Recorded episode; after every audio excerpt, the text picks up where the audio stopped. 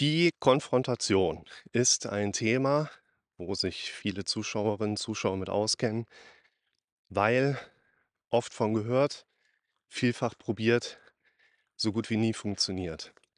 Habe da mal ein Video zu gemacht, ungefähr 3 Kilometer hinter uns. Das verlinke ich euch natürlich. Und die Kernaussage in diesem Video lautet, wir dürfen die zu konfrontierende Situation 'n Stück weit schrittweise antrainieren, sodass wir in die Richtung von Erleben kommen.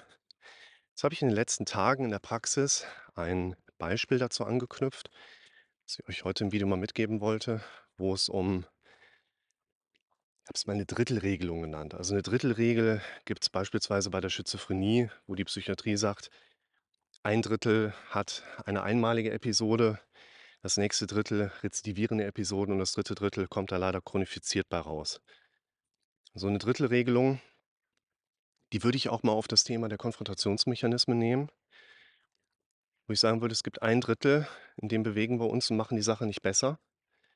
Das nächste Drittel, da haben wir eine Veränderung. Das letzte Drittel ist der Knaller, aber leider auch utopisch. Ich nehme euch mal mit in das Beispiel rein.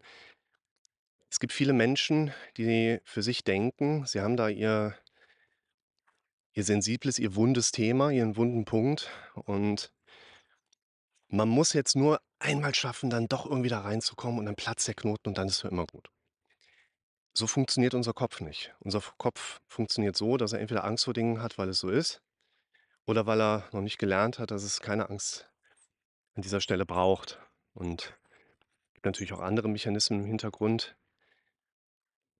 Nur unser Kopf hat ja erst mal diese Lernstruktur intus. Das heißt, diese Verknüpfung ist jetzt da und wir können uns auch aufregen, dass sie da ist und wir können daran rumfluchen. Diese Struktur wird sich nicht durch ein einmaliges Erleben der angstauslösenden Situation eradikieren lassen, weil in unserem Gehirn andere Datenverbindungen einfach angelegt sind.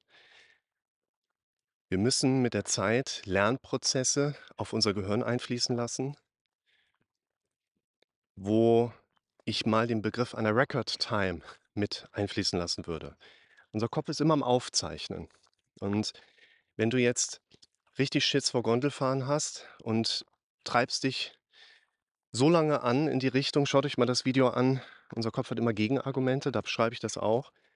Wir pushen uns dahin: „Komm, ich schaffe das, ich gehe in den Rewe rein. Ja, ich stehe davor und ich kriege das hin. Ich gehe da durch die Tür.“ Ja, dann stehst du vielleicht drin und dann paff, packt dich die Angst und dann erlebst du eine Situation unter starker Symptomatik. Warum sollte dein Kopf da jetzt abspeichern, dass alles gut ist? Das macht doch gar keinen Sinn.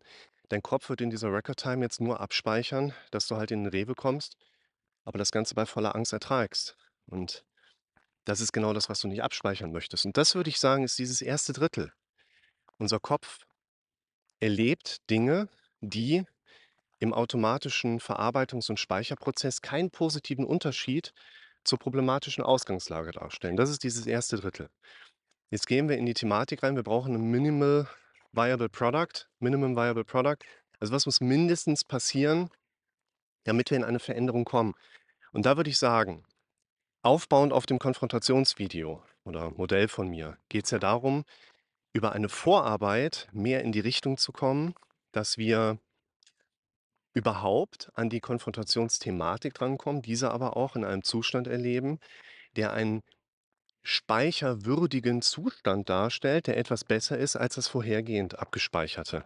Und da beginnt dieses mittlere Drittel. Das heißt, ihr dürft euch vorbereiten, damit ihr mehr oder weniger überhaupt in die Konfrontationssituation kommt.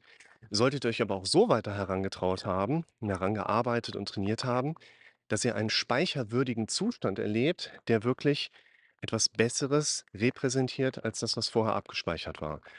Und dieses mittlere Drittel, ich glaube, wir glauben ja an das, was wir am häufigsten gehört haben nicht an das, was richtig ist. Dieses mittlere Drittel, glaube ich, ist deshalb von uns zu präferieren, dass wir uns möglichst oft dann auf einer quantitativen Ebene da drin bewegen, damit wir unserem Gehirn diese Erfahrungswerte, Lernwerte einfach näher bringen können. Denn das wäre für mich jetzt noch die Abgrenzung auch zu dem letzten Drittel.